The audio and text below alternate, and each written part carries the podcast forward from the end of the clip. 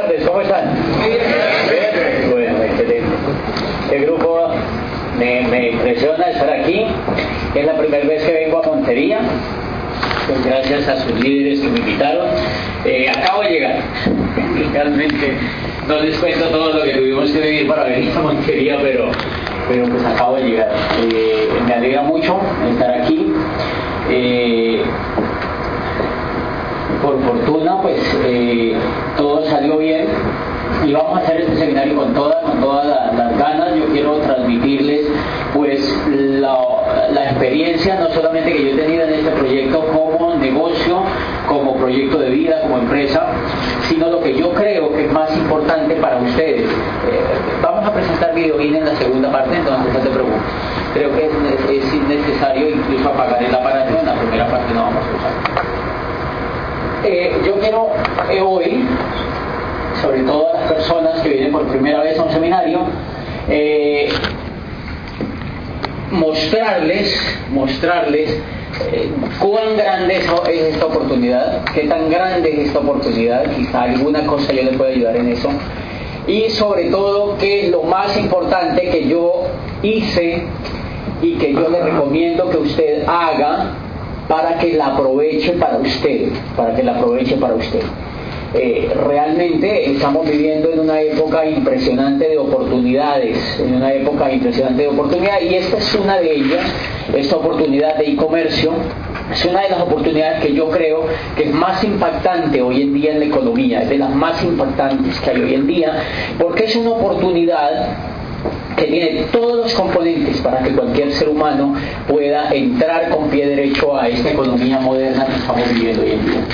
Vamos a iniciar tocando algunos temas importantes eh, y yo quiero traer eh, a un autor que es el que escribe sobre este tema, eh, de los que yo más me cogí, digamos, para aprender y para valorar, digamos, el tema de la industria. Hay varios autores, pero uno de los autores que a mí me impactó cuando yo empecé, ustedes saben que algo les han contado, yo trabajaba como rector de una universidad en Popayán y pues mi experiencia yo llevaba ya cerca de nueve años como rector de esa universidad cuando a mí me presentan esta oportunidad. Y hay dos formas de ver esa oportunidad una verla a través de los productos. Ustedes saben que todos los proyectos, todas las empresas, desde Mercedes-Benz hasta BM o a cualquier empresa que ustedes vean, tiene productos, ¿verdad? Sean carros, sea cemento, eh, sean aviones, eh, sean computadores, cualquier cosa, incluido el agua, pues es un producto y con todos los bienes pues podemos hacer empresa. De manera que este, este negocio pues tiene productos. Este negocio tiene productos, ya a ustedes les han contado, hay un grupo empresarial que pone los productos, que pone todo esto, y este es un negocio de distribución. Pero miren el, miren el tema tan interesante, cuando yo veo la oportunidad, a mí realmente, claro, me impresiona la calidad de las empresas, porque la calidad de las empresas pues son las más importantes del mundo en su área, eh, son, son, son las más prestigiosas del mundo en, en el área de este negocio, pero a mí lo que más me impresiona es el proyecto educativo que avala la organización. Lo que a mí más me impacta es el proyecto educativo que avala el, tema empresarial, este tema empresarial. Y eso hace un poco más de tres años largos cuando yo veo el proyecto, examino en contorno eh, el negocio y me doy cuenta que la compañía en la cual yo me estaba asociando avala un proyecto educativo. ¿Les han hablado de un proyecto educativo? Avala un sistema educativo y eso a mí me llamó la atención porque yo era académico y entonces a mí eso me llamó la atención. Bien, yo ingreso entonces y empiezo a ver el sistema educativo y sobre eso yo hoy les quiero hablar, porque eso marca la diferencia cuando ustedes abordan eh, por un lado o por otro el proyecto. Después cuando yo leí a Kiyosaki, Kiyosaki es uno de, las de los personajes, es un millonario que ha sido académico también, que ha estudiado en la academia tradicional. Y cuando él habla y aborda el tema de esta empresa como tal, dice que cuando usted examine una oportunidad de esta industria, o sea, de network, dice usted no se fije tanto en los productos, no se fije tampoco en el sistema de compensación, no es lo más importante, teniendo en cuenta de que son cosas importantes. ¿Son importantes los productos? Claro, porque uno no haría nada con un producto malo. ¿Es importante lo que pagan? Claro, porque es una empresa. Pero Kiyosaki dice, esas dos cosas no son lo más importante. Dice, lo más importante es que el proyecto de network que usted empiece tenga un proyecto educativo, un sistema educativo que sea capaz de transformar orugas en mariposas. Y eso, cuando yo leí eso en Kiyosaki, yo dije, pues ese es el proyecto educativo que tiene este negocio. Entonces, para la primera información importante que usted debe tener y que yo hoy tengo clarísima en este negocio, es que el sistema educativo que tiene este negocio de e-comercio es el más grande del mundo, es el más comprobado en la industria. Es un sistema educativo que ya cumple 40 años como sistema educativo desarrollado, probado y que se constituye en una escuela de liderazgo auténtica en un mundo donde ustedes saben que no se enseña liderazgo. En un mundo donde no se enseña liderazgo. La gente sale eh, del, del sistema educativo tradicional, adivinen a qué, a ser empleados. La gente egresa del sistema educativo tradicional a regalarse por cualquier cosa porque aquí en la mente no tiene ninguna otra posibilidad creativa. Y eso es culpa de un sistema educativo. Entonces, lo que dice Kiyosaki es muy importante. No se complique tanto viendo el tema de productos, no se complique tanto viendo el sistema de remuneración. Por fortuna, en esta compañía es muy importante y es de lo más importante. Pero lo grande, lo impactante es el sistema educativo que tiene. Entonces yo voy a contarles cómo es el sistema educativo de este proyecto para que usted sea capaz de aprovecharlo. Cuando Kiyosaki empieza a observar los sistemas, el sistema educativo de un negocio como estos, se burla un poco del sistema educativo tradicional donde él mismo se educó. Y dice que ese tipo de educación es una broma. Dice que ese tipo de educación es una broma. Así lo dice. Y a mí, pues es directo Kiyosaki cuando lo habla, pero a mí me parece que Kiyosaki tiene mucha razón. Hace poco, la ministra de Educación, bueno, el, gobernador del Cauca me invitó a un foro en un municipio que se llama El Bordo. ¿Ustedes han oído hablarlo? Es en la región del Patía se reunieron todos los alcaldes de esa región a evaluar cómo era el impacto de la calidad de la educación y me han invitado a hablar a mí un poquito de eso. Yo me preguntaba, pues quizá por la experiencia que yo tenía en el área educativa. Y una de las cosas que yo le decía en ese foro a la ministra era preguntarle, señora ministra, ¿cómo se explica usted que una persona después de que estudia el jardín el antejardín, la escuela, la básica primaria, la media vocacional, la universidad, el posgrado, la maestría y prácticamente que la gente se hace un doctorado, muchos, y la gente es pobre.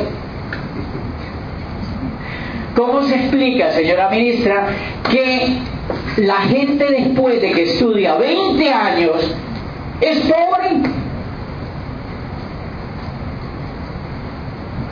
Y entonces hay un gravísimo problema detrás de todo eso y es que el sistema educativo tradicional normalmente nos educa para que seamos pobres. De manera inconsciente el sistema educativo tradicional nos educa para que seamos pobres. El primer error que comete es que nos educa para que nosotros trabajemos por el dinero. Y entonces usted ve el médico, el abogado, el odontólogo, el ingeniero, cualquier tipo de profesional, desde que nace como profesional se enfoca a trabajar por el dinero. ¿Han notado ustedes eso? Pero ¿han notado ustedes algo aún mayor? Yo no sé si aquí se dé, pero hemos conocido dentro de todo lo que hemos analizado del tema de los profesionales, que una de las debilidades grandísimas que existe en la persona educada en el modelo tradicional es la incapacidad para hacerse rica. Es la incapacidad para generar abundancia. Es la incapacidad para transformar la riqueza. ¿Han visto algún ingeniero que trabaja y trabaja y gana horas y gana horas y termina más pelado de lo que empezó cada que termina una hora? ¿Han notado ustedes acaudalados por tres meses y vuelven y quedan en tablas otra vez? Una debilidad manifiesta en generar riqueza. Es como si cogen el dinero y el dinero le huye. Entonces, ¿qué, ¿qué, es lo que hay detrás de todo eso? Hay un problema de formación de las personas para el éxito, para la abundancia y para generar riqueza. Y hay una cosa increíble. La prosperidad económica,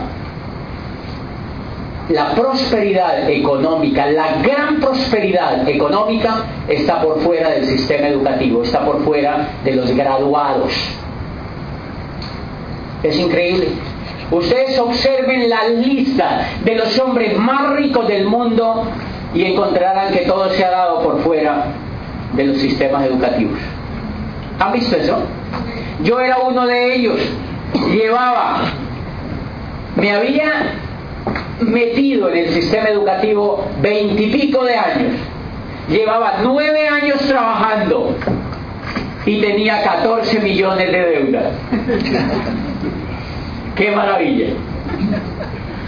O sea que si yo analizo, si yo llevo nueve años trabajando y llevo 14 millones en deuda, ¿cómo quedo cuando llegue a 30 trabajando? Me jubilo. ¿Han notado ustedes entonces que el, el mayor fracaso de la mayoría de la gente es un fracaso financiero? El mayor fracaso de la gente, estudie o no, es un fracaso financiero, por una razón que yo quiero más o menos contarle sobre qué ocurre. Y Paul Getty, en Paul Getty ha hecho una reflexión que a mí me parece impresionante. Dice, si repartiéramos la riqueza, dice, la riqueza de todo el mundo está en el 20% de la población. Si tomáramos perdón, toda la riqueza, y la repartiéramos en todos los habitantes de la tierra, en cinco años la riqueza regresaría a manos de ese 20% nuevamente. Dice, la explicación es muy sencilla. Ese 20% posee una mentalidad que atrae la riqueza hacia ellos. Y entonces explica Paul Getty ¿De dónde sale la riqueza? La riqueza sale de aquí.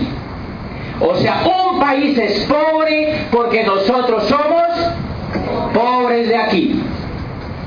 De manera que la forma más adecuada para acabar con la pobreza en un país es enriqueciendo la mente.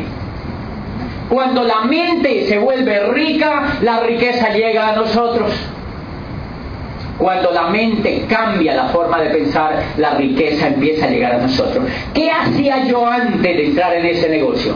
Yo trabajaba durante todo el día, llegaba a la casa a ver televisión.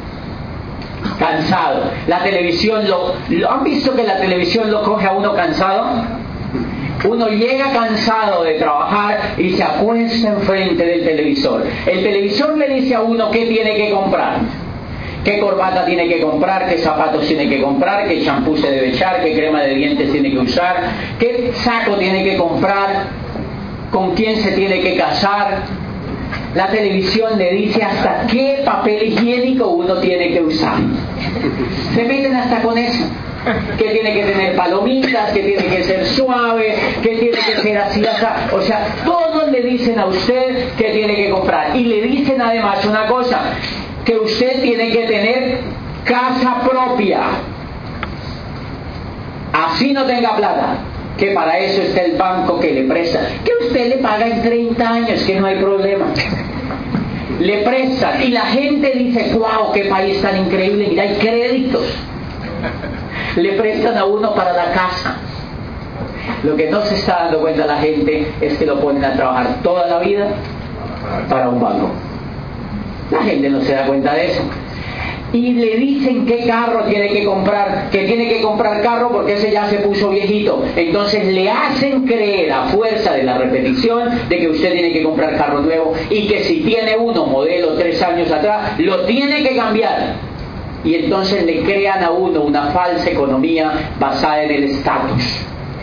Yo tenía estatus, yo casi volaba, casi levitaba, abogado, 27 años, rector de una universidad, estatus. En Popayán se, se hace dos cosas. O se es rector de una universidad o se es obispo, para ser más o menos notable.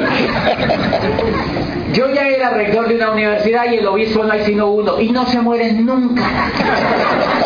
O sea que no tenía ninguna otro chance, ¿no? De manera que yo tenía estatus. Pero miren interesante, yo tenía estatus, pero ese estatus me mantenía pobre. Eso se llama estatus pelatus. Tiene un estatus y, y, me encantó ver la definición en este proyecto de la palabra estatus, que es comprar lo que uno no necesita con plata que no tiene para impactar al que le cae a uno mal. Y ustedes ven, aquí hay estatus en, en, en Montería. Pues mire, en la ciudad donde yo vengo, donde yo inicié el negocio en Popayán, hay un estatus impresionante. Claro, porque la gente se siente familiar de Bolívar, se siente familiar de Caldas, de Dariño, ¿eh? y muchos tienen razón. De manera que hay mucho estatus en el ambiente. Los profesionales tenemos un estatus impresionante y nos cuesta admitir que hay cosas más poderosas que lo que nosotros hemos conocido. Para poder admitir que hay realidades mucho más poderosas que las que nosotros hemos conocido, nosotros tenemos que educar la mente y nosotros en este proyecto tenemos la oportunidad de incursionar en un proyecto educativo que en mi parecer, en mi parecer, es un proyecto educativo de los más avanzados que yo he visto. Es un proyecto educativo de los más avanzados que yo he visto. ¿Aquí hay educadores? Levanten la mano de fuera. Wow, nos vamos a entender muy bien hoy. Porque vamos a hablar de eso.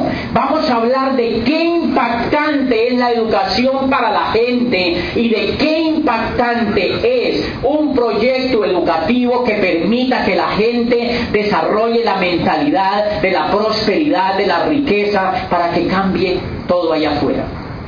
Si nosotros logramos hacer que las personas vean este proyecto por el lado de un proyecto educativo, vamos a tener un país con más riqueza. Miren, cada persona que entienda, que desarrolle la mente y que logre transformar la vida mediante este proyecto educativo es un pobre menos para Colombia. ¿Y eso es importante?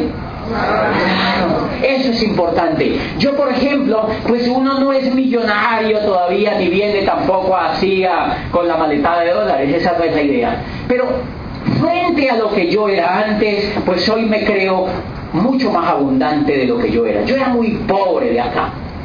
Así tuviera puesto, así tuviera carrera y así tuviera posibilidades. Pero era muy pobre de acá en la concepción de la riqueza y del dinero. Yo hoy me considero como un pobre menos de Colombia gracias a este sistema educativo.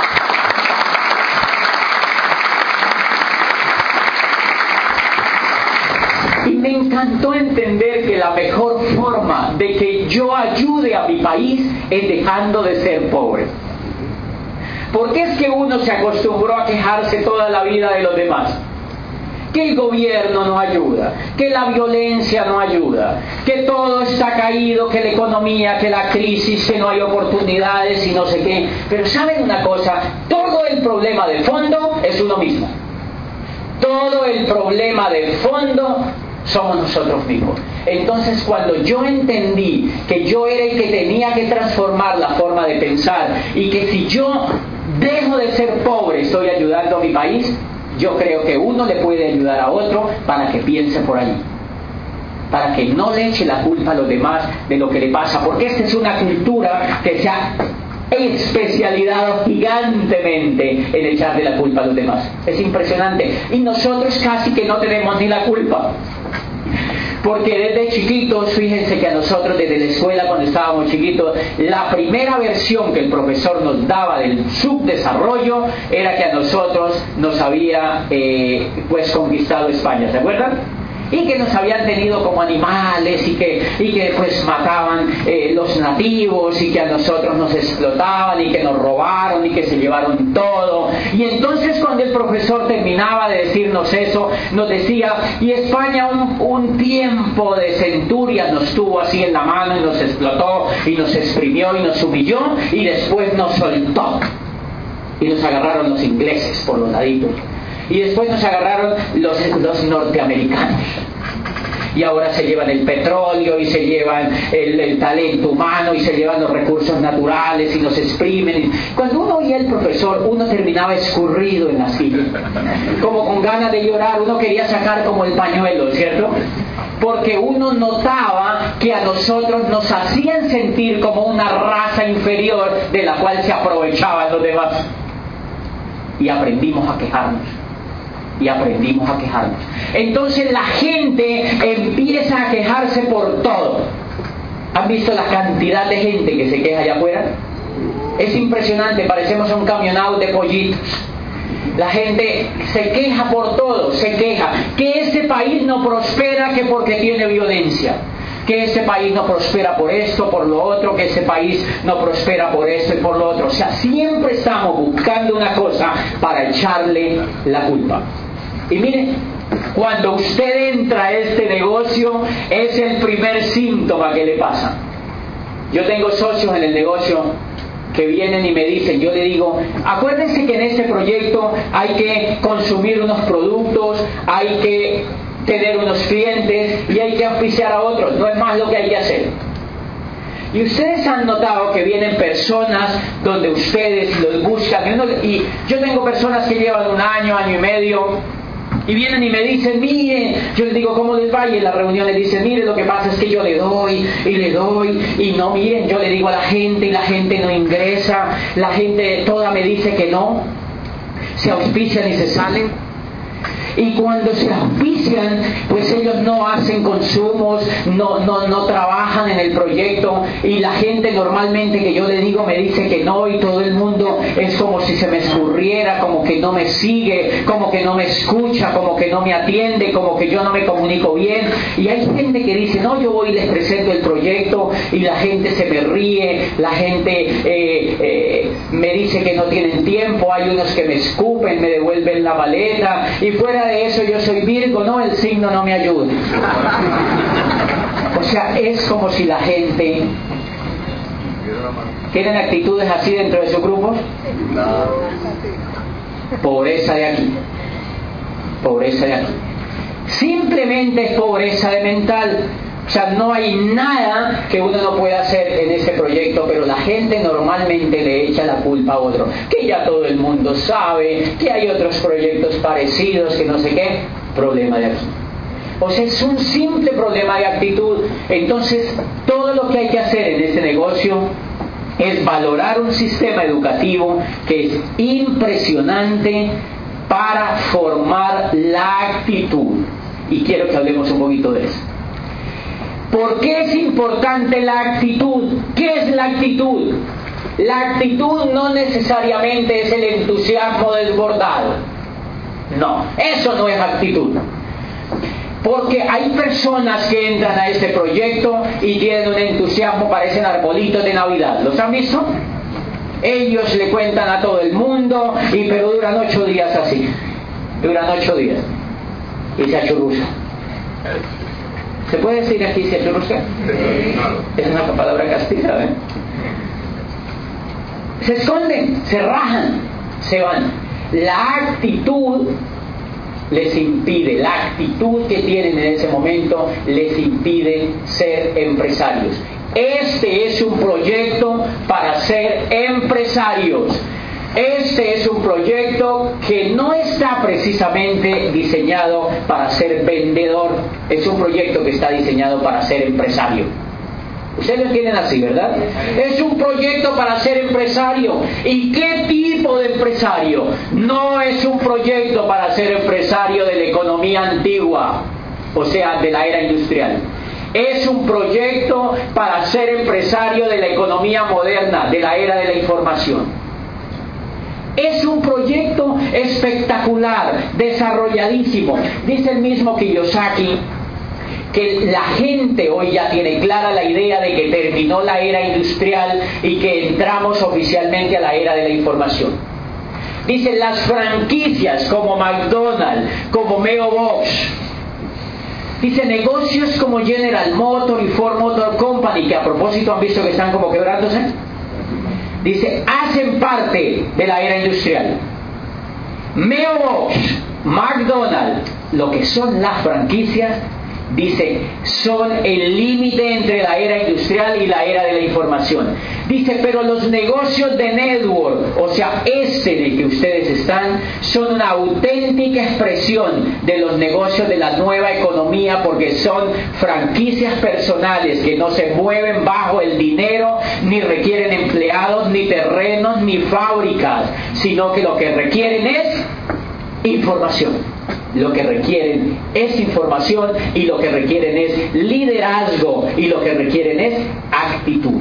Por eso es que dice Kiyosaki que los proyectos más valiosos en esta industria tienen que tener sistema educativo potente, porque el problema no es el dinero, porque el problema no es la fabricación, porque el problema no son los empleados. El problema es la actitud del empresario que enfrenta un proyecto empresarial. Primer elemento que tiene ese proyecto empresarial. El primer elemento fascinante de este proyecto empresarial o de esta empresa que usted está construyendo es que el valor número uno de todo su proyecto empresarial es el valor más importante que tiene una compañía cualquiera que sea, y es la gente. Y quiero explicarles un poquitico de eso, lo impactante que es. Cuando a mí me dan el plan en este negocio y el sistema educativo me captura y me vuelvo empresario de esta industria, miren el poder de este negocio. Es capaz de robar mi talento al sistema educativo tradicional. Dejé de ser rector de las universidades, dejé de ser presidente de las universidades de una asociación donde yo estaba y no quiero regresar allá por ahora. Poder impresionante. O sea, le sacó al sistema educativo lo más importante que cualquier empresa puede tener y es el talento humano. Entonces fíjate que tú en este proyecto no vas a estar detrás del capital de nadie, no vas a estar detrás de la maquinaria de nadie, no vas a estar detrás de la fabricación de nadie, no vas a estar detrás de eso, vas a estar detrás de la gente. Y para estar detrás de los talentos se necesita talento, se necesita liderazgo y se necesita actitud. Porque nosotros nos quedamos con lo más valioso que tiene el mundo, que es la gente. O hagan una prueba, no vayan a la empresa mañana a ver qué pasa. No vayan. No vayan a la empresa mañana a ver qué pasa. Lo único raro es que la empresa tradicional no valora a la gente. ¿Han visto? No valora a la gente. Craso error. Y al no valorar la gente la empresa tradicional, nosotros nos la traemos para acá. Yo tengo un plan donde a una empresa le he sacado ya cinco ejecutivos de primer nivel. ¡Wow! Con maestrías, con especializaciones, con toda una carrera dentro de la empresa, yo les muestro este negocio y dice, eso me gusta más. por una razón que ahora les voy a contar y se llama, que tiene mucho que ver con el proyecto educativo. La primera cosa es que allá desprecian, lo desprecian como ser humano. Lo explotan por un tiempo y luego lo votan. Y eso a la gente ya no le está gustando. ¿Han visto eso? Sus hijos van a la universidad. Los mandan a que estudien para que consigan un puesto. El muchachito sale de 20 años. Lo explotan por 15. Y cuando ella se aproxima a los 40, la empresa se da cuenta que ya no camina igual, que ya no es igual de entusiasta, que ya como que tiene un poco de lumbago, y entonces se reúne la junta y dice, ¿han visto que Carlos no es el mismo? ¿Qué va a ser el mismo si ya le han sacado el jugo? No es el mismo. Y entonces cuando ya va pasando los 40 se reúne la junta y dice, ¿qué tal si lo cambiamos por dos de 20? Y lo botan a la calle. Lo botan a la calle y le dice, ¿te vas? Negociemos su salida y te saca. ¿Aquí pasa en Montería? Ah, también. Señores, te desprecia. La empresa tradicional te desprecia porque el modelo productivo que tienen solo le importa a los dueños. Solo le importa a los dueños del capital. Tú como ser humano no importas allí. Y ese era uno yo. Yo estaba en una universidad que tenía una junta que eran los dueños. Yo no puedo allí cumplir mis sueños. Yo no puedo estar toda la vida allí porque ese no hay futuro para toda la vida. Yo no puedo soñar como ser humano. Yo no puedo emprender lo que yo quiera porque no es mía. O sea, yo no tengo independencia, no tengo autonomía y por tanto yo como ser humano no me puedo desarrollar totalmente. ¿Han visto que uno trabaja cuando es empleado a media máquina? Señores, uno nunca usa ni siquiera un 1% de la capacidad cerebral cuando es empleado. O sea que uno se muere y lo tapan sin estrenar.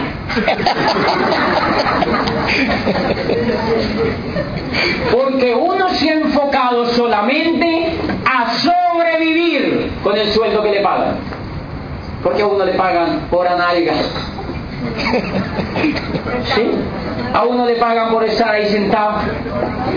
Y entonces, eso se llama hora nalga en laboral. ¿Se puede decir nalga aquí? ¿Se entiende? Ok. Ese es uno de los principales problemas de la empresa tradicional. Y como tú le cuentas a los demás, tú haces network. Mira, me votaron. Mira, mi hijo no consigue trabajo. Los muchachos tienen que regalarse por 700, 800 mil pesos y hacen cola. Yo tengo gerentes de bancos, de zonas, que no son obviamente las principales trabajando por 800 mil pesos. Después de zumbarse una carrera, y lo peor es que dice el papá, no, es que él, él tiene que ganar así para que haga carrera. Claro, carrera la que le meten. Carrera la que le meten después. Esa es el principal veneno de la economía tradicional. No valora los seres humanos. Y al no valorar los seres humanos aparece una industria tan potente como esta que le pasa una oportunidad a un ser humano como tú o como yo. Y si tú la valoras, empiezas a entender que has perdido mucho tiempo. ¿Por qué las personas, la mayoría de las personas no entienden esta oportunidad? Porque vienen programadas para trabajar para otro. El sistema educativo tradicional las ha programado de manera inconsciente para trabajar para otros. Y entonces cuando tú le presentas este proyecto a una persona, ¿han visto que muchos hasta lo desprecian? ¡Wow! Yo digo, ¿cómo se dan ese lujo? ¿Cómo sea? Y hay otros que lo piensan. Yo lo voy a analizar. Lo analizo porque hay una programación aquí en la mente que les impide. Yo le di hace poquito a un estudiante de una universidad prestigiosa en Cali, le di el plan de este negocio, una universidad que se llama ICESI. ¿La han oído hablar? Es como decir, es famosa. Es famosa. Y entonces le di el plan de negocios a un muchachito economista de esa universidad, Yupi. un yuppie de 25 años, sobrado. Y yo lo senté un día y le di el plan de negocios. Cuando yo doy el plan de negocios, o sea, la gente o entra o yo les toco por aquí y digo, ¿estamos bien? ¿Está bien? ¿Sí, está bien? O sea, porque es, no, es natural, aquí vas a poder hacer un proyecto para ti, no trabajas para otro, vas a desarrollar una carrera de por vida, yo tengo mi testimonio, te lo enseño, ya tiene todo para que lo haga. Y el muchacho me dice, me gusta, me gusta y me parece interesante. Lo que pasa es que yo llevo dos años trabajando con una multinacional aquí en Cali y esa multinacional me quiere tanto. Me quiere tanto que imagínate que llevo solamente dos años trabajando con ellos y me van a mandar a Londres seis meses a que perfeccione mi inglés por cuenta de la compañía para que yo venga y me ascienda. Entonces yo le digo, te entiendo, Carlos, yo te entiendo, está bien, haz eso, pero yo en el fondo pienso, yo digo, vea este, ya lo explotan en español, ahora quiere que lo exploten en inglés.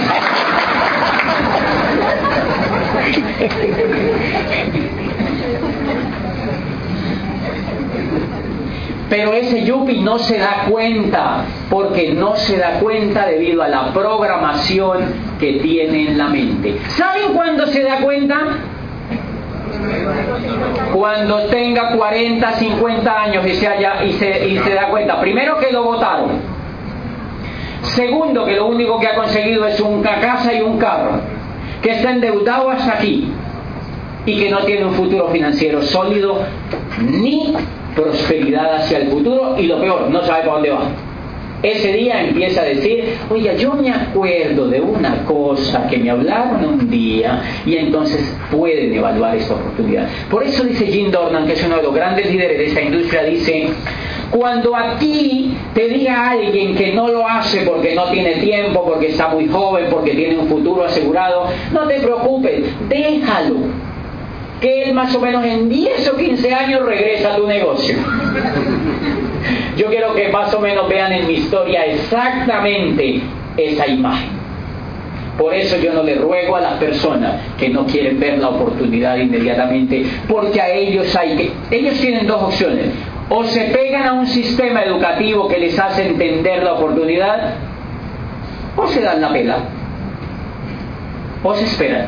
Lo único que yo les digo es que la economía donde nosotros, o al menos donde yo estaba antes, la economía industrial, se está secando. ¿Has notado eso? Todo el mundo habla, habla de crisis. Crisis, despidos, apretones.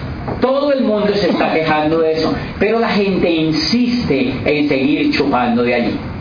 La gente insiste en seguir chupando de allí y esta es una propuesta simplemente que te hace salir de eso que se está secando para ingresar a una posibilidad ilimitada donde está emigrando los grandes capitales para que tú tengas un futuro. Bien, y todo eso lo hace un sistema educativo que yo quiero explicárselos aquí, en este tablero, porque tiene unos elementos importantes para que yo lo hubiera entendido. ¿Quién me está ayudando con el tiempo? ¿Tú? ¿Quién es? Jorge. ¿Jorge? Ok. El sistema educativo que tenemos nosotros nos genera creencia en la mente, nos genera transformación conceptual, nos genera una nueva programación y nos cambia la actitud. ¿Qué es la actitud ahora sí? ¿Qué es la actitud? La actitud es una cosa de lo más evolucionado que existe hoy en día en inteligencia emocional. ¿Han oído hablar eso? La inteligencia emocional no es más que la parte más importante que tienen los seres humanos, diferente a la inteligencia que llamamos intelectual. A nosotros en los modelos educativos tradicionales nos han educado es el intelecto. Dos más dos son cuatro. ¿Crece uno como ser humano con eso? El ingeniero que le saca la hipotenusa a una lonchera crece con eso? ¿Es mejor persona con eso? No. El médico que es capaz de operar lo más encumbrado en un órgano del cuerpo como ser humano crece con eso? No, es una técnica. La parte más olvidada de los seres humanos se llama inteligencia emocional y es la que poseen los campeones, no solo en la economía, no solo en la riqueza, sino en cualquier arte. ¿Saben quién tiene arte inteligencia emocional? Gabriel García Márquez está lleno de inteligencia emocional. Cuando estaba pobre, completamente pobre, escribía para el espectador y para varias revistas gratis. Y dice que una de las cosas que él siempre creía era que cada que escribía un trozo en esos periódicos, él se consideraba y soñaba y pensaba que él ya era el mejor escritor del mundo. ¿Eso qué es? ¿Eso es emocional? ¿Eso no es intelectual? es emocional. ¿Y lo logró? Hace décadas estaba pensando así. Y pregúntate por qué el resto no lo ha logrado. Es el único Nobel que tiene Colombia, el único Nobel en toda la ciencia, el único Nobel que tiene, el único Nobel que tiene Colombia. Tiene inteligencia emocional. Una mujer como Shakira, que la sacan del coro porque su voz no le servía, ¿se acuerdan? Y esa muchachita sigue gritando y sigue intentando cantar y dice, no, yo voy a ser cantante. Porque grita, ¿no? Pero su voz es de las más importantes del mundo hoy en día en su género. Y se ha convertido en una de las cantantes más ricas del mundo, leía hoy en una revista en el avión es una de las cantantes más ricas del mundo y no precisamente por lo que le heredó su familia, sino por lo que ella creía de ella misma. ¿Qué es eso? ¿Emocional o intelectual? Emocional, señores. Es emocional, eso es actitud. Aquí vino Shakira y quebró el empresario. ¿Y qué? Aquí tú quebró el empresario. ¿Sí? Fíjate que todo lo que hace una persona para progresar en cualquier área de la vida no está ligado con lo intelectual, está ligado con lo emocional. Yo les quiero presentar una cosa que a mí me impactó de un libro que se llama El libro de las virtudes, que lo escribió William Bennett, que fue secretario de educación del gobierno de Clinton, ¿se acuerdan? Escribió un libro espectacular y hay una cosa que me encanta. Dicen que cuando analizaron la inteligencia emocional de Tomás Alba Edison, entrevistaron a Charles Edison, su hijo, y le preguntan que qué era lo que más él recordaba de su padre. Y dice el hijo de, de Tomás Alba Edison, dice, lo que más yo recuerdo de mi padre es la actitud. Y le dice, ¿por qué? Dice, porque mire, cuando nosotros vivíamos en Menlo Park, mi padre había construido durante toda la vida ese parque industrial del cual, del cual era mi padre dueño. Y eso se incendió. Mi padre tenía 69 años y ningún carro de bomberos fue capaz de apagar el incendio que había en los edificios. Dice, mi padre se desapareció por completo ese día, no encontrábamos a nadie de los directivos ni de los empleados. Y yo andaba buscando arriba en el edificio dónde estaría mi padre porque yo pensaba, tiene que estar sumido en la tristeza, tiene que haber muerto o tiene que estar como mínimo deprimido por lo que acaba de ocurrir. Dice, en una de esas búsquedas yo me asomé hacia abajo y lo vi pasar y le grité, papi, él se voltea y me dice, hijo, te estaba buscando anda, llama a tu madre. Dile que venga a ver este espectáculo de las llamas que no se presenta todos los días.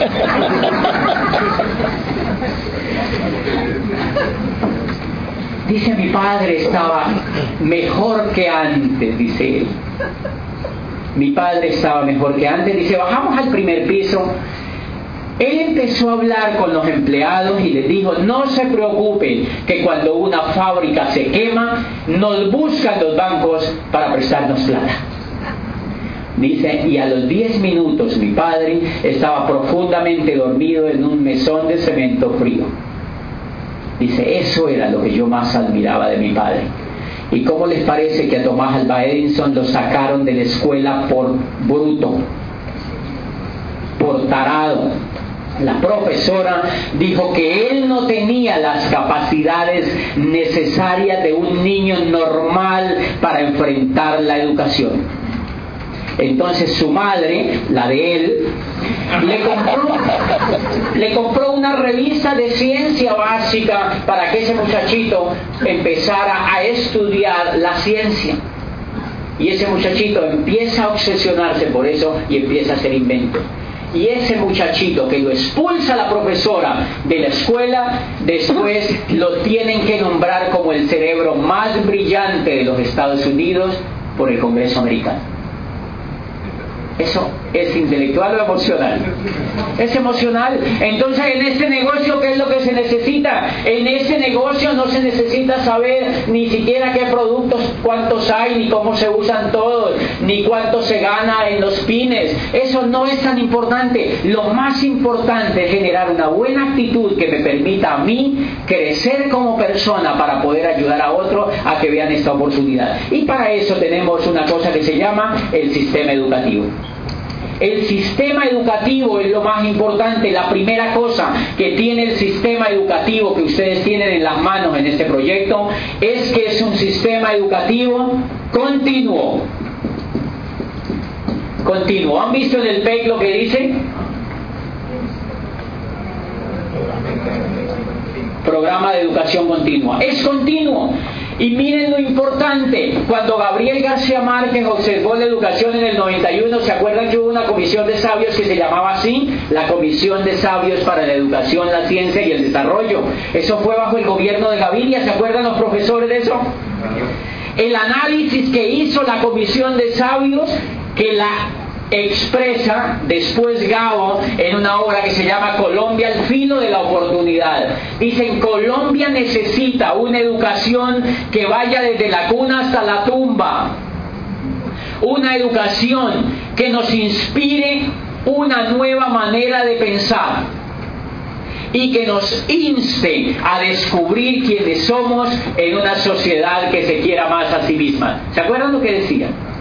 Decían, necesitamos en Colombia para tener un mejor futuro una educación que nos abra en síntesis una segunda oportunidad sobre la tierra que no tuvo la estirpe desgraciada del coronel Aureliano Buendía. Esa era la educación que pedía Gabo para Colombia. ¿Saben cuál era ese tipo de educación? Acuérdense que Gabo se salió de la educación tradicional. Él ni siquiera se graduó. Es Nobel. Él se salió de la universidad porque se dio cuenta que ese modelo educativo a él lo acartonaba. Claro que eso lo dijo en privado, ¿no? Él se dio cuenta que ese modelo educativo lo acartonaba y entonces él se sale de la Universidad Nacional estando becado. ¿Se acuerdan qué era a comienzos de, de estos 50 años estar en la Universidad Nacional? No, no, no, eso era como estar en Harvard, sí. Era como estar en Harvard, en la Harvard de Colombia. Ya no. Porque ya los muchachos se dieron cuenta de cómo es la educación. ¿Han visto por qué los niños no quieren estudiar? Porque ellos no les convence el estilo de vida que llevan sus papás. Por eso los niños no quieren estudiar. Porque ellos dicen, pero yo estudiar toda la vida para nunca tener tiempo. Yo estudiar toda la vida para ver crecer a mis hijos horizontal. Yo estudiar toda la vida para vivir endeudado. ¿Han visto qué es lo que uno aprende a endeudarse? Entonces los niños ven el estilo de sus papás y una muestra es, hoy es impresionante cómo la juventud está. A mí eso no me parece nada raro. Es bueno que ellos se rebelen contra esos modelos que no sirvieron para desarrollar la abundancia, ni la riqueza, ni para crear prosperidad. Y bien, Gabo se sale de esa educación y cuando a él lo invitan, estuvo Rodolfo Ginás, Patarroyo, Gabo, de la UNESCO, mucha gente prestante, y se escribió ese informe y dice necesitamos una educación que sea continua. ¿Cómo es tu nombre? Piedad. O sea, ¿qué es lo que hace la educación normal con piedad? Uno, la bota cuando se gradúa.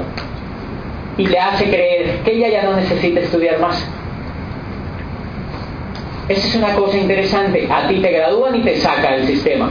Porque el sistema funciona como si tú fueras un desodorante en serie. Ya te ponen la tapa y te sacan. Acá te ponen el gorro y te sacan también. ¿Han visto que funciona igual como si fuera una prensa en zaplacarros? Te meten, te ponen repuestos, te pintan y te sacan. Doctor, ya. Vaya, consiga puesto.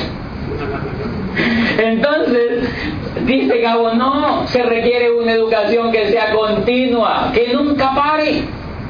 Una educación que sea continua, que la persona desde chiquitica pueda estudiar y que pueda estudiar hasta que muera.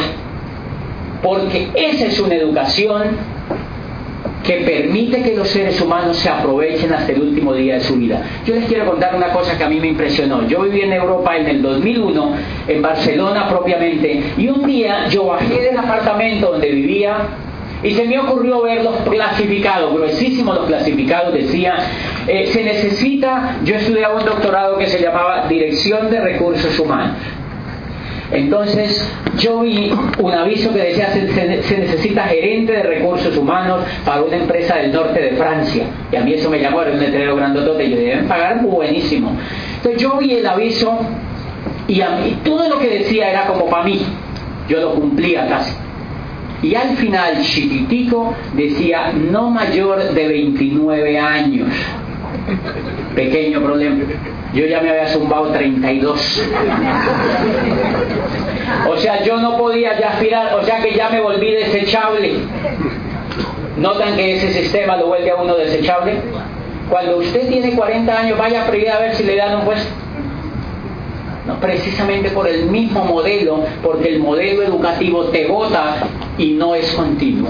Una de las razones que tiene este sistema educativo es que aquí, por ejemplo, la señora de 70 años es bienvenida al sistema educativo.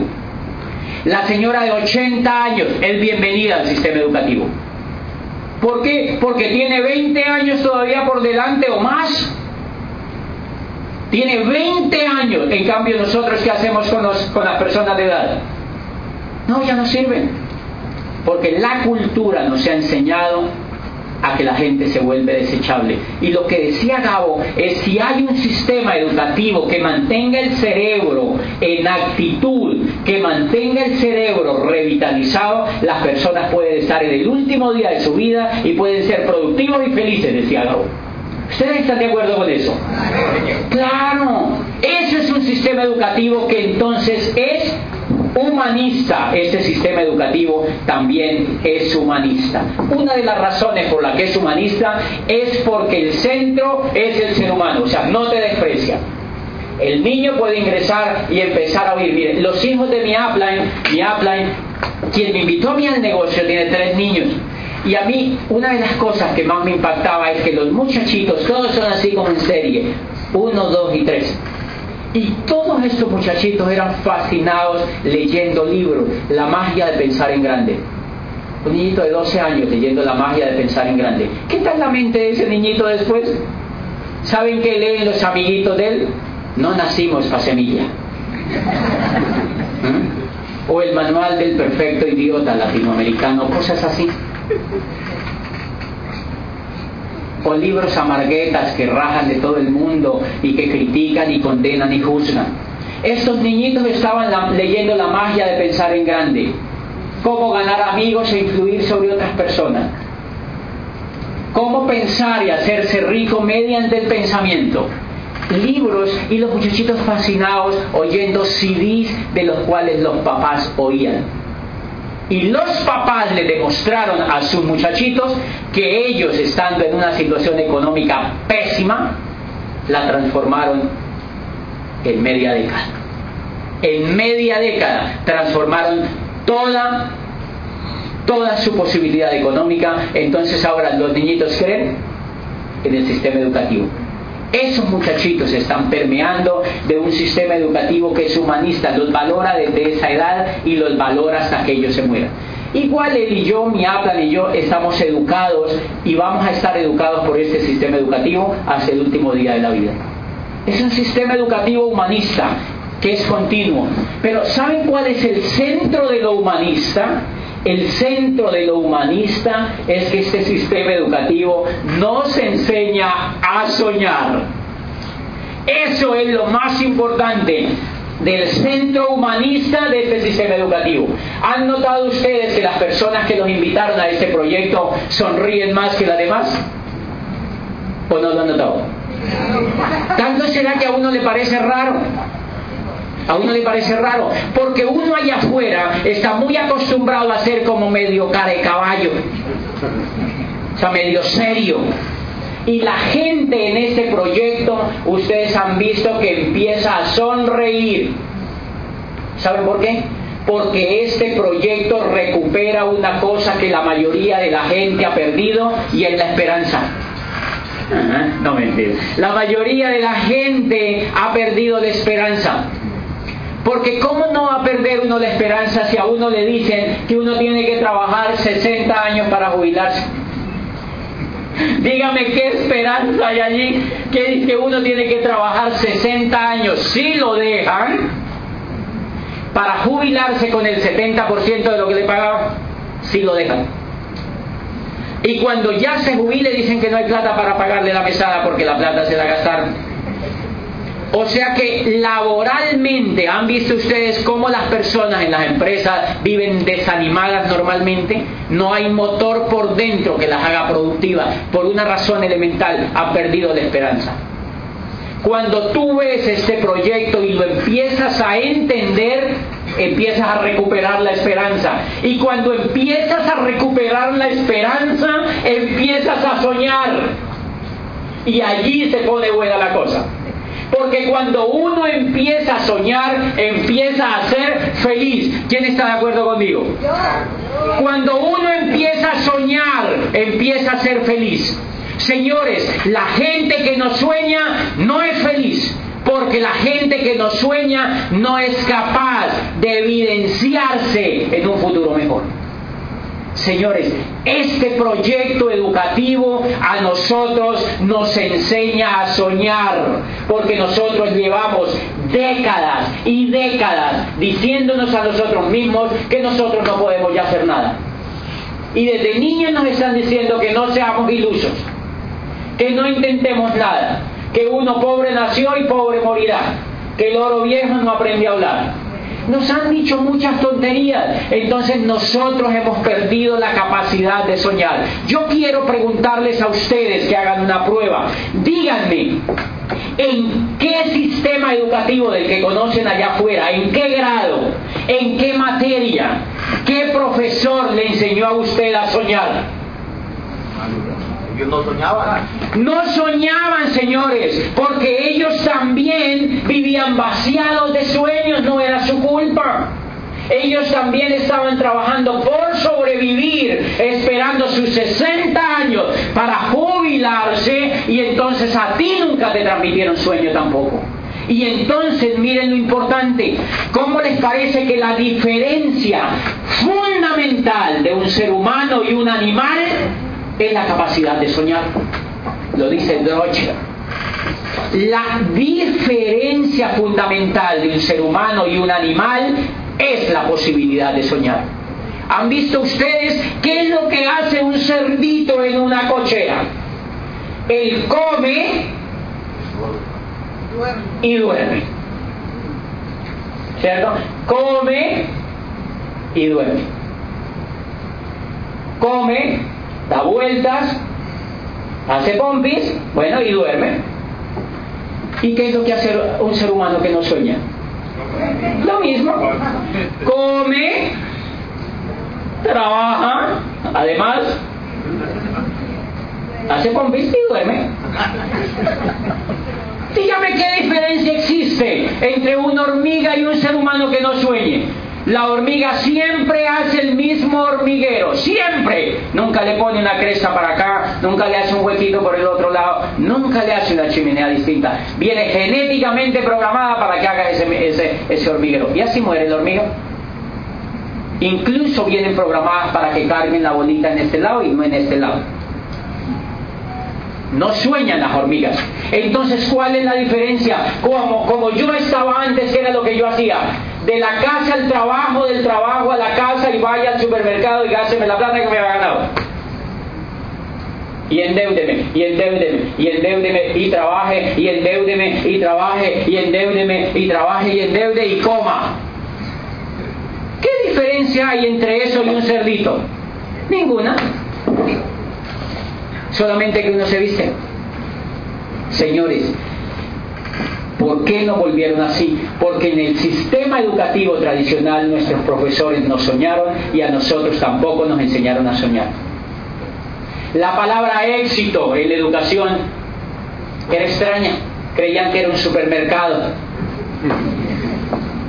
La palabra éxito en el sistema educativo, la gente creía que era un supermercado. Nunca se habló de la palabra éxito y nunca se habló de la palabra sueño. Eso era para ilusos, era para tontos. ¿Y saben qué pienso hoy? Que un sistema educativo que a nosotros no nos enseña a soñar es un sistema educativo que nos animaliza cada día más. Si a los niños no se les enseña a soñar, los volvemos cada vez más animales. Acuérdense que nosotros somos animales, ¿no? Lo que pasa es que nosotros tenemos voluntad, pero nosotros somos del reino animal. La diferencia de nosotros es que nosotros soñamos y nosotros progresamos. Entonces, este sistema educativo nos enseña a soñar desde el primer día que uno entra aquí, porque a uno le dicen que uno es capaz de hacerlo, que uno puede. Otra cosa es que se demore un poquito. Otra cosa es que se pueda demorar un poquito. Uno se demora más que otro, pero todas las personas, si se pegan a ese sistema educativo, pueden aprender a usar los recursos que tienen para poder hacer eso. Y el tercer aspecto que tiene este sistema educativo es que es coherente. Y eso a mí me impactó. Por eso yo estoy haciendo este negocio, porque tiene un sistema educativo que nunca yo había visto uno tan coherente como este. El primer elemento que tiene de la coherencia es que las personas que te enseñan ya tienen el resultado. Las personas que son tus profesores ya tienen el resultado. ¿Alguna diferencia con el otro sistema? ¿Sí les parece alguna? ¿Sí? Normalmente encontramos, y no generalizo porque hay estrellas también, pero en general en el sistema educativo lo que encontramos es que el que enseña no tiene los resultados. Craso error. Nivel de fracaso primario de la educación. Señores, hay una cosa elemental en la educación y es que lo que no es coherente no enseña. Lo que no está aliado con la práctica no enseña. Yo les voy a, a poner que analicen el siguiente caso. ¿Han visto ustedes en alguna vez que estudié administración de empresas, yo tenía profesores que me enseñaban gerencia, alta gerencia, y ellos nunca habían montado un puesto de perros. Y te enseñaban a montar empresas. Y cuando yo era rector, yo tenía un profesor que daba macroeconomía, pero era casi volaba del estatus que tenía dando macroeconomía y vivía vaciado económicamente vivía quebrado, le debía a cada santo una vela. Entonces una vez yo lo cogí y le dije, oye, tú debes estar, claro, irónico, pero no se lo dije irónico, le pregunté, le dije, oye, tú debes estar muy bien económicamente, porque ojalá yo supiera todo lo que tú sabes de economía. Y me dijo, no, lo que pasa es que yo sé es macroeconomía, eso es microeconomía. Y entonces ustedes encuentran que los que te enseñan finanzas están quebrados. Los muchachos se suben por delante al bus y ellos se suben por detrás. Eso no es coherencia, señores. Allí no hay coherencia. ¿Cómo un profesor va a enseñar literatura si nunca ha escrito nada? ¿Cómo un profesor va a enseñar literatura si nunca ha creado literatura? Gabo es un maestro de la literatura. Pero alguien que se ha leído una cosa allí, ¿qué va a enseñar literatura? Eso es una broma, dice Kiyosaki. ¿Quién va a enseñar a montar empresas si nunca ha montado una? Eso es una broma, dice Kiyosaki. Y esa es una diferencia espectacular en este sistema educativo. A ti te dicen, te invitamos a ese proyecto y los profesores, los profesores son esmeraldas o diamantes. Todos tienen libertad financiera y todos andan por el mundo enseñándole a otros a que hagan lo que ellos, como tú, un día empezaron a hacer.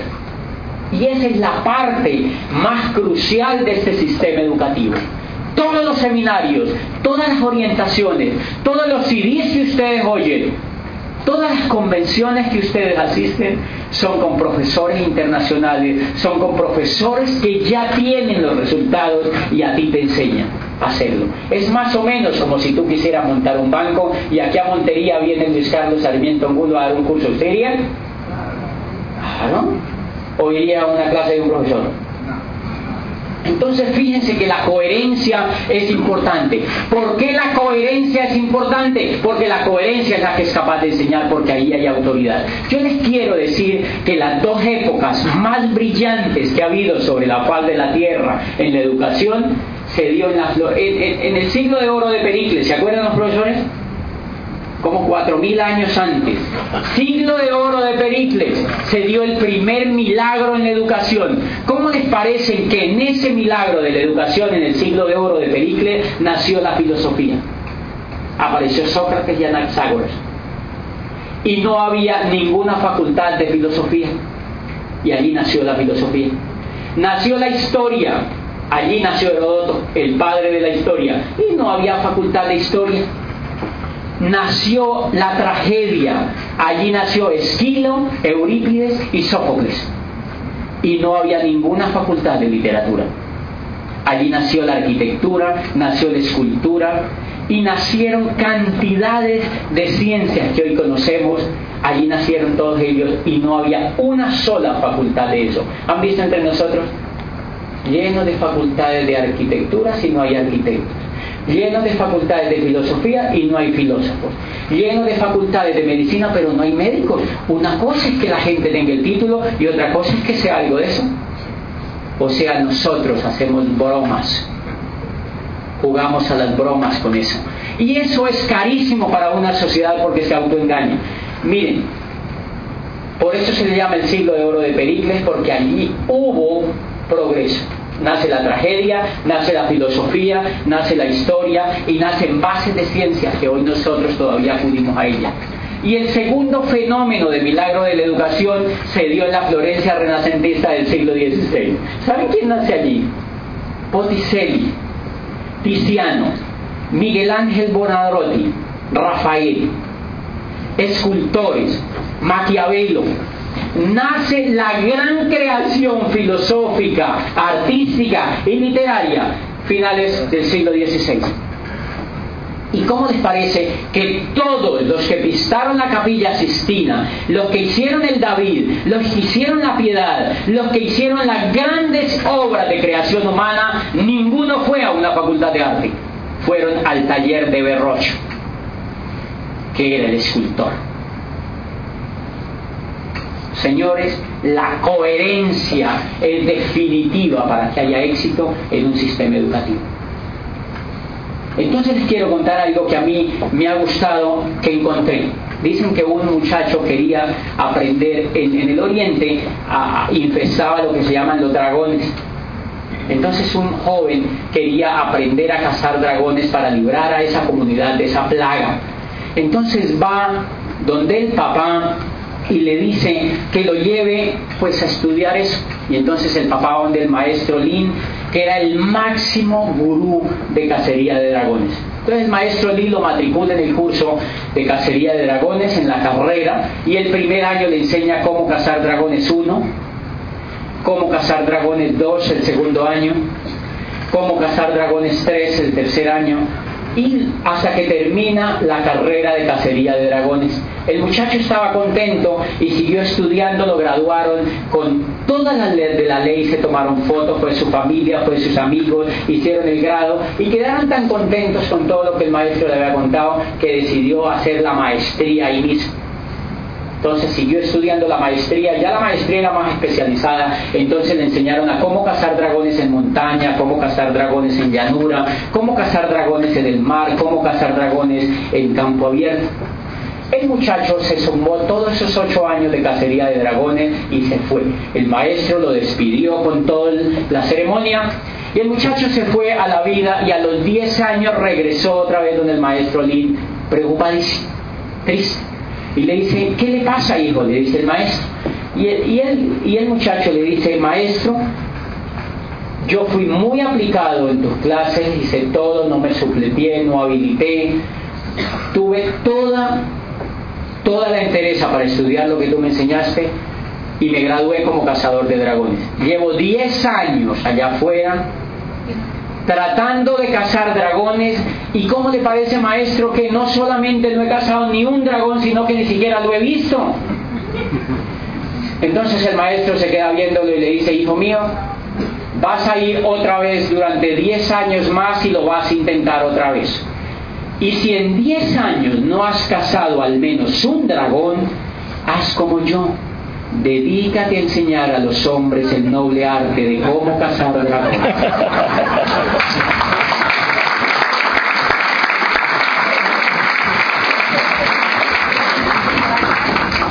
Entonces una de las cosas más cruciales que tiene la educación tradicional es la carencia de coherencia. Pues este sistema educativo a mí me impactó porque me gustó la coherencia me gustó la coherencia, y es simplemente que tú te pegues porque aquí la persona que te invitó está conectada de gente que es coherente en lo que hace y eso es mucho más potente a nivel de educación, eso es mucho más potente a nivel de educación. Pero viene un problema. Han visto que la mayoría de la gente, la mayoría de la gente le cuesta educarse dentro del proyecto o aquí no ocurre eso la mayoría de la gente le cuesta educarse dentro del proyecto por una cosa elemental. Porque a nosotros nos han educado es para que nos alimentemos de aquí para abajo. De aquí para abajo. Acuérdense que todo lo que uno le echa a la mente es alimento. Por ejemplo, cuando tú oyes un noticiero, ¿qué es eso? Un alimento. Lo que pasa es que es chatarra, pero es un alimento. Cuando tú vas en el carro y se violaron a cinco, mataron a cuatro, explotaron una bomba en no sé qué, robaron tres bancos. ¿Eso es alimento para la mente? Sí, pero podrido. Le estás echando basura a la mente. Cuando tú educas la mente, igual estás alimentando así como te alimenta. Pregúntate, ¿qué pasaría si no nos alimentáramos el estómago por los próximos ocho días? ¿Cierto que nos preocupamos?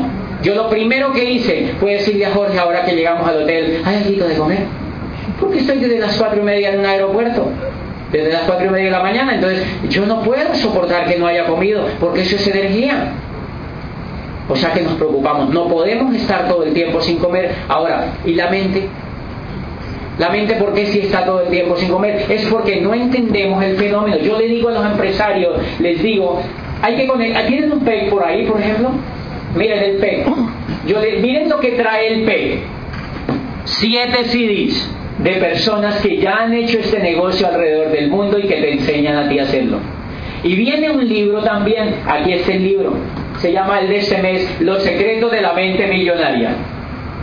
Y cada mes sale un libro y la mayoría de la gente dice, no, no, no, yo este mes no. O sea, es increíble. Es, es como si yo, yo me quedo viendo porque la persona no entiende el poder que esto tiene para alimentar la mente. Yo que digo que la gente está educada para alimentarse de aquí para abajo. Yo le digo, Jorge, compra el PEC. Él me dice, ¿cuánto cuesta? Yo le digo, cuesta 90 mil pesos. Y me dice, listo, lo compro. Y la mujer le pega un codazo así. Y ellos dicen, bueno, lo compramos. Y de camino se van y dice, pues no, primero compremos pan de bonos. Compremos tamales con eso. ¿Aquí hay tamales? La gente prefiere comprar comida con eso. Y miren lo que ocurre. ¿Cuánto llevamos echándole comida a esto? ¿Y para qué? Esa platica se va. Esa platica se pierde. Pregúntate cuánto ha invertido usted de aquí para abajo. ¿Cuánto usted ha invertido de aquí para abajo y dónde está usted en este momento? Señores, esa platica se pierde, esa platica se pierde. ¿Qué hemos hecho nosotros en Popayán? Enseñarle a la gente con la coherencia de que la gente tiene que alimentar primero la mente. Porque, y eso nos ha servido, Popayán es una ciudad educadora, es una ciudad educativa, y la gente le ha gustado el tema de la educación. Y entonces la gente empieza a educarse y como ven que empiezan a obtener resultados, entonces una cosa que yo le quiero para irme ya en la primera parte es que los primeros resultados que usted va a tener, los va a tener aquí arriba, no aquí. Y eso es difícil de entender. Porque la mayoría de la gente, ustedes han visto que dice, ¿cuánto me voy a ganar? ¿Cuánto me voy a ganar? Y entonces miren lo que dice ese libro. Tus ingresos están, no, voy a leerse expresamente como está.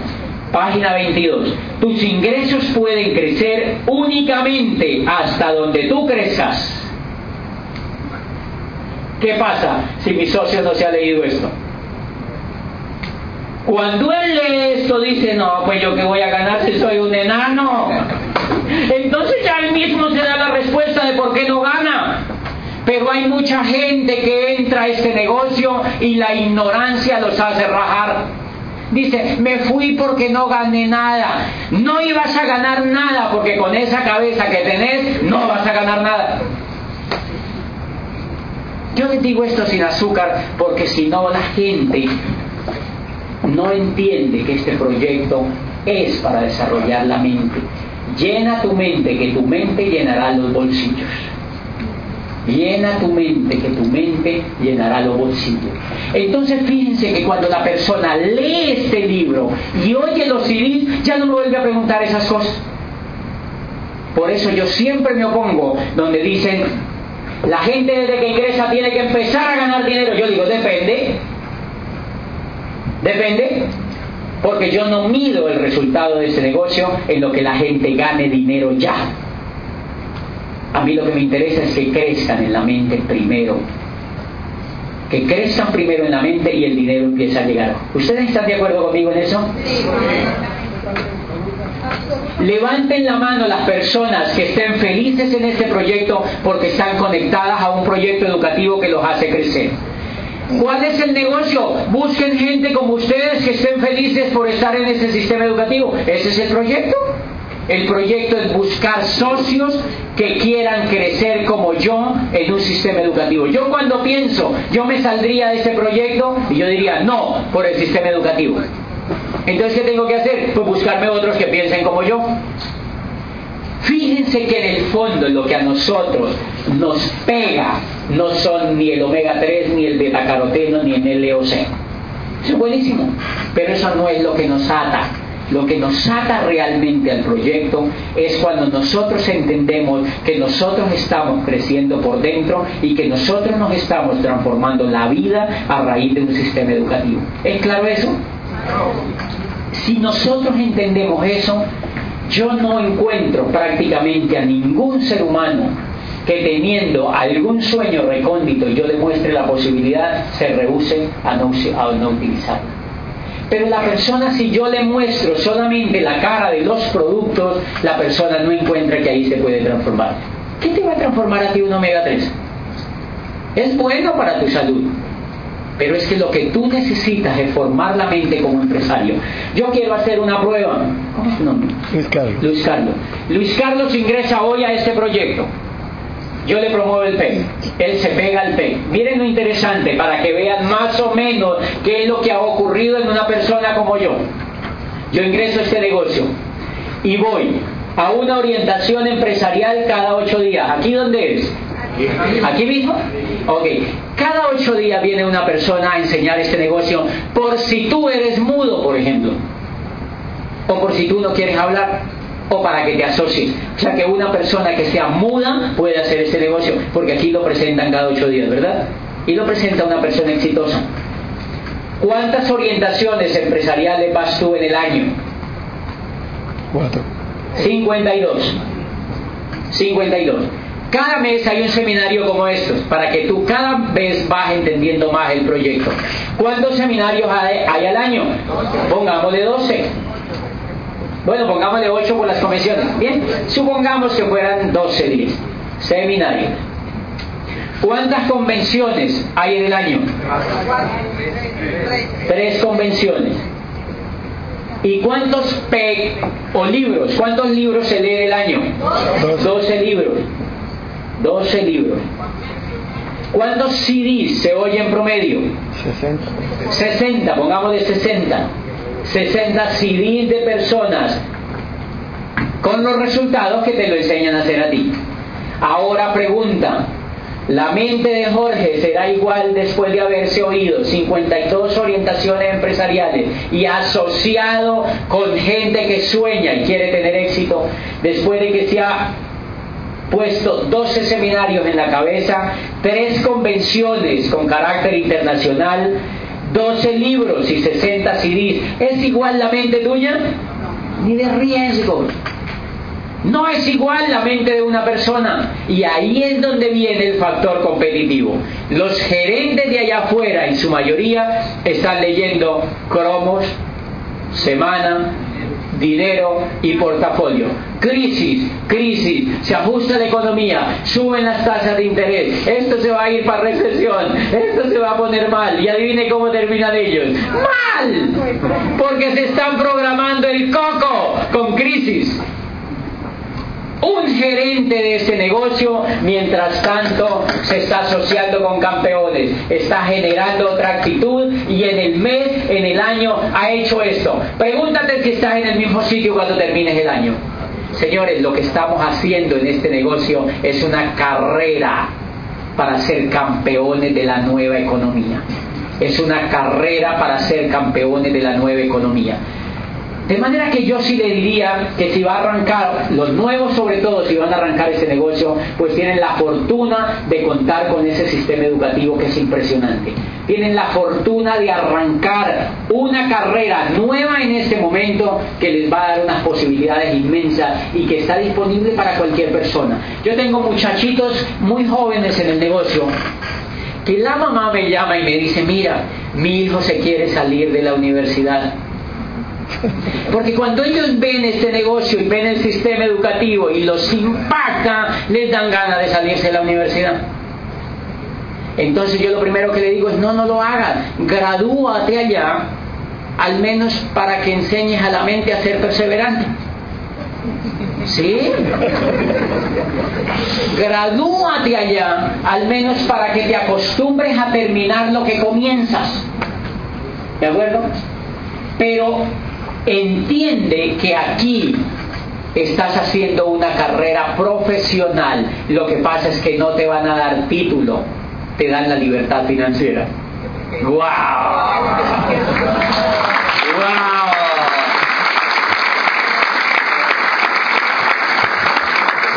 No te van a dar título porque yo ya está, yo ya he graduado como, como 500.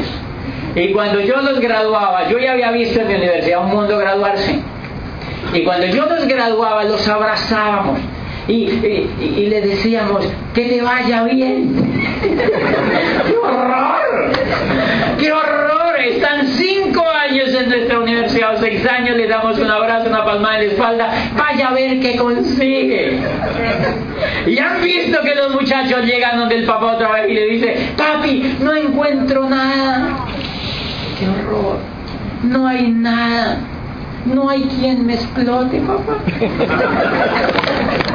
No encuentro nada, señores. Y entonces se los mandan a hacer posgrados. Administra otros cuatro millones, se zumba el pobre papá. Peor. Peor, se pone más complicado. Señores, el problema no es de educación, el problema es que tienen la cabeza vacía frente a los sueños, al emprendimiento, a la creatividad, al trabajar con otros, a la iniciativa, al liderazgo, a los sueños. El muchacho no ha aprendido esa habilidad y allá nunca se la van a dar. ¿Para qué pierde más plata? Claro que será muy duro, ¿cierto? Ahora, ¿yo para qué hago ese negocio? Pues lo hago para tener libertad. ¿Libertad de qué? De ejercer la carrera si a mí me da la gana. Si yo quiero ejercer la carrera, la ejerzo, y si no quiero, no la ejerzo, porque no tengo problemas económicos. ¿Me gustaría sí? Que el médico sea médico porque ama la medicina. Que el enfermero sea enfermero porque ama eso que hace, pero no para sobrevivir. Entonces, yo les cuento la última parte cuando yo estaba de rector en la universidad. Una vez me invitaron dos muchachos a su grado, ellos estudiaban administración.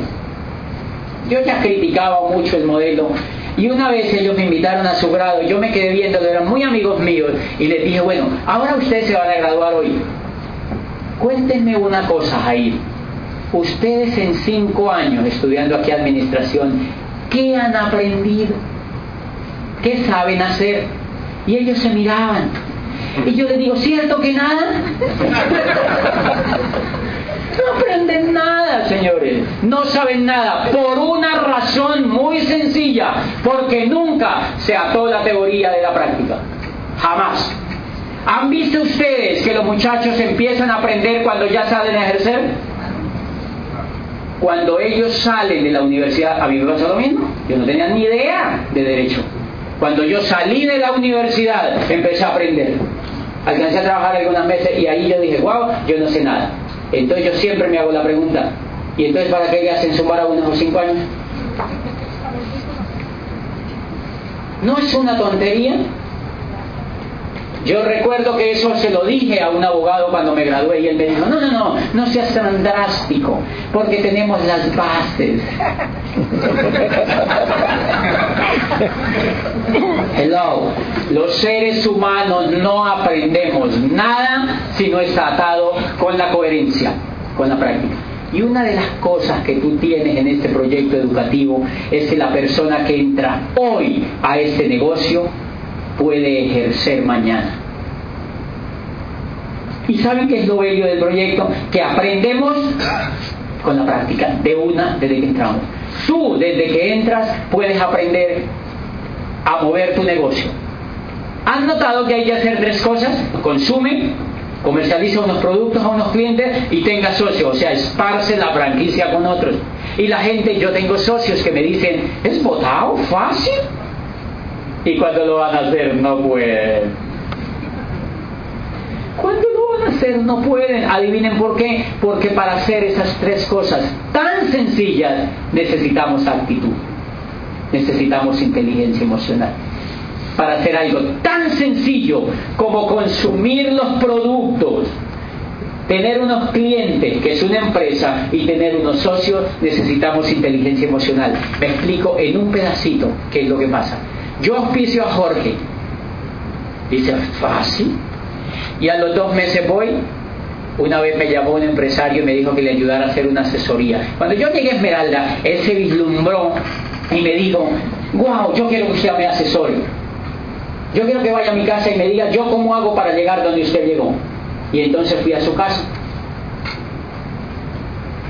Me dijo que me quedara en tal piso, yo como que me fui al segundo piso y entré al baño. Y en el baño yo encontré un producto de la competencia, un producto de otra empresa. Entonces me sonó, después el muchacho me pregunta, ¿tú cuánto crees que yo me demore para llegar donde tú llegaste? Y yo le digo, te vas a demorar muchísimo. Y me dice, ¿por qué? Me dice, no, yo estoy pegado a todo, yo voy a los seminarios, yo voy a las convenciones, yo voy a todo, no sé qué. Yo le dije, no, te vas a demorar muchísimo. Y me dice, ¿por qué? Yo no le expliqué. Más o menos le di la asesoría y me voy. Y después me dice, oye, me quedó sonando mucho eso que tú me dijiste. Y le digo, ¿quieres oír la respuesta? Baja tu baño del segundo piso. Había un producto de la competencia. Él fue y lo vio y me llamó y me dijo, ¡ah, ya sé el detalle! Es que mi mujer, mi mujer me bota los productos. Y entonces mi mujer, como es medio amarrada, ella compra productos en otra parte porque creen que le salen más baratos. Y no me ha dejado usar en ese baño el producto. Yo le dije, por eso te vas a demorar, porque le tienes miedo a tu mujer.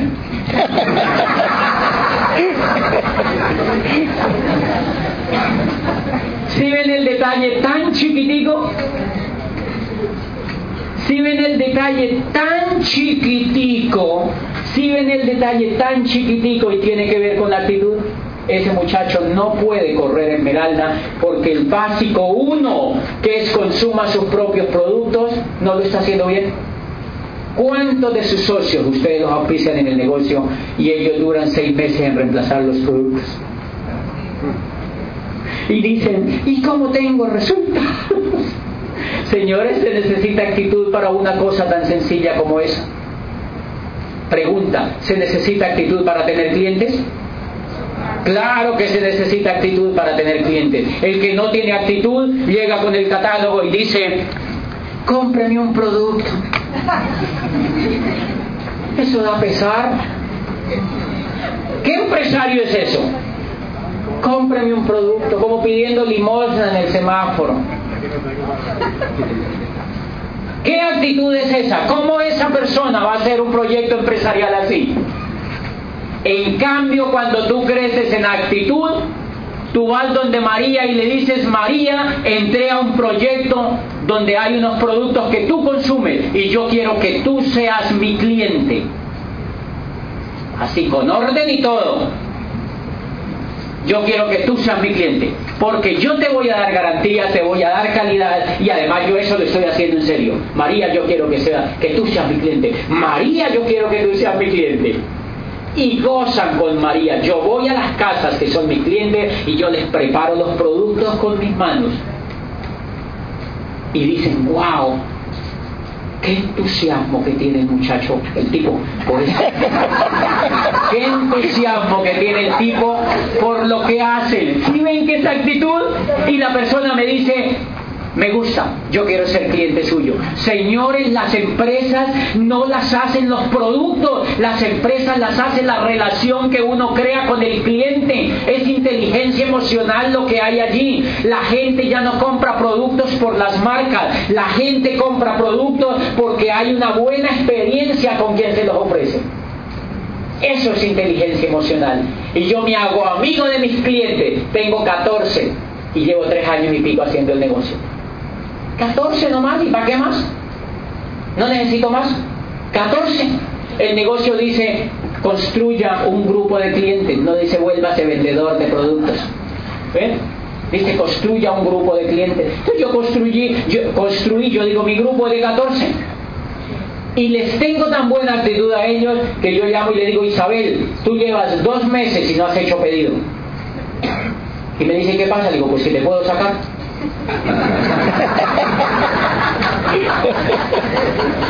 Que te puedo sacar de mi club de clientes. Y nos reímos. Y nos reímos. Y esos 14 clientes compran productos porque ven que yo amo lo que hago. Actitud para consumir mis productos y actitud para comercializarlos.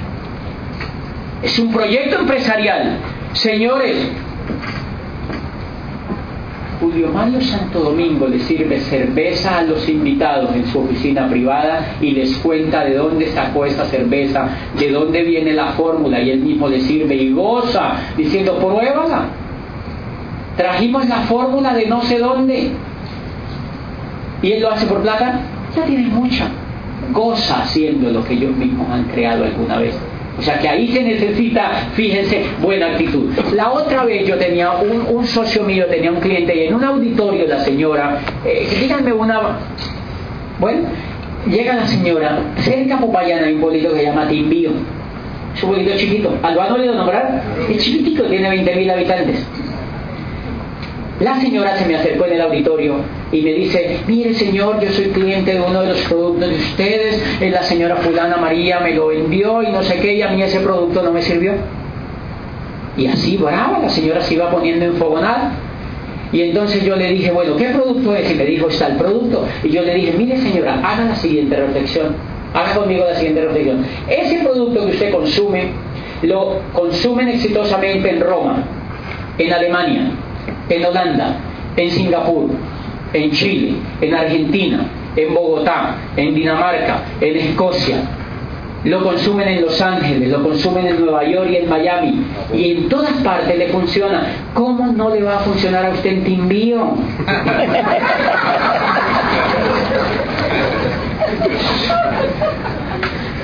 Esa actitud.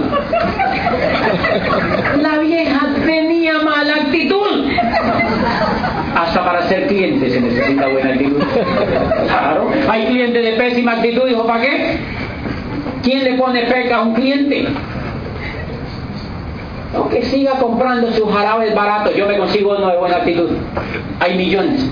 de clientes de buena actitud. Los productos son tan de alta calidad que mis clientes son de buena actitud. Porque yo no me voy a dejar dañar la actitud de un cliente malo. Acuérdense que la actitud se contamina también. Entonces fíjense, consumo mis productos, buena actitud. El muchacho que pide la asesoría tiene un problema de actitud porque le tienes favor a su mujer. ¿Cómo se va a volver esmeralda? Si ni siquiera ha resuelto ese problemita ahí. Segundo, para tener cliente yo necesito actitud. ¿Y qué tal para ser la otra? Para tener socios. ¿Necesito actitud? Claro, porque yo cuando voy donde la otra persona, yo le estoy presentando un proyecto empresarial. Yo le estoy diciendo que le tengo un vehículo espectacular para que ella transforme la vida. De manera que necesito actitud. Y si yo no tengo la actitud correcta, tengo que quedarme callado y valerme de los CDs, de los libros y de la información que estos sí tienen buena actitud. Pero normalmente uno la gente la mata es con la actitud que uno tiene. Por eso la gente no ve el proyecto, porque uno la asesina con la actitud. Uno, a mucha gente la asesina con la actitud. La mayoría de la gente usa frases como métase conmigo. Esto es buenísimo. Métase como si fuera una lleva. Como si esto fuera una lleva, señores. Se necesita actitud para cosas tan básicas como consumir los productos, promoverlos a otros y asociar al cliente. Y no solo en este negocio, en todos los negocios del mundo se necesita buena actitud. Yo conozco una pareja joven de colombianos que tienen una fábrica de peluches y son ricos, exportan peluches. Peluches se puede decir, ¿verdad? Exportan de esos ositos de peluche. Pero el carro de ellos tienen una super camioneta y en el carro ustedes ve peluches. Y donde llegan, ellos quieren que haya un peluche del de ellos. Y cuando ellos hablan contigo, te dicen de dónde sacaron los ojos del peluche, de dónde viene la felpa del peluche, quién hace la costura y con qué calidad, a qué países exportan esos peluches, cómo es la posición de las patas en ese peluche, quién hace el diseño de esos peluches. Aman lo que hacen. Clave para tener éxito en la vida. Y eso se llama actitud. Aman lo que hacen. Y esta parejita es rica a punta de peluche.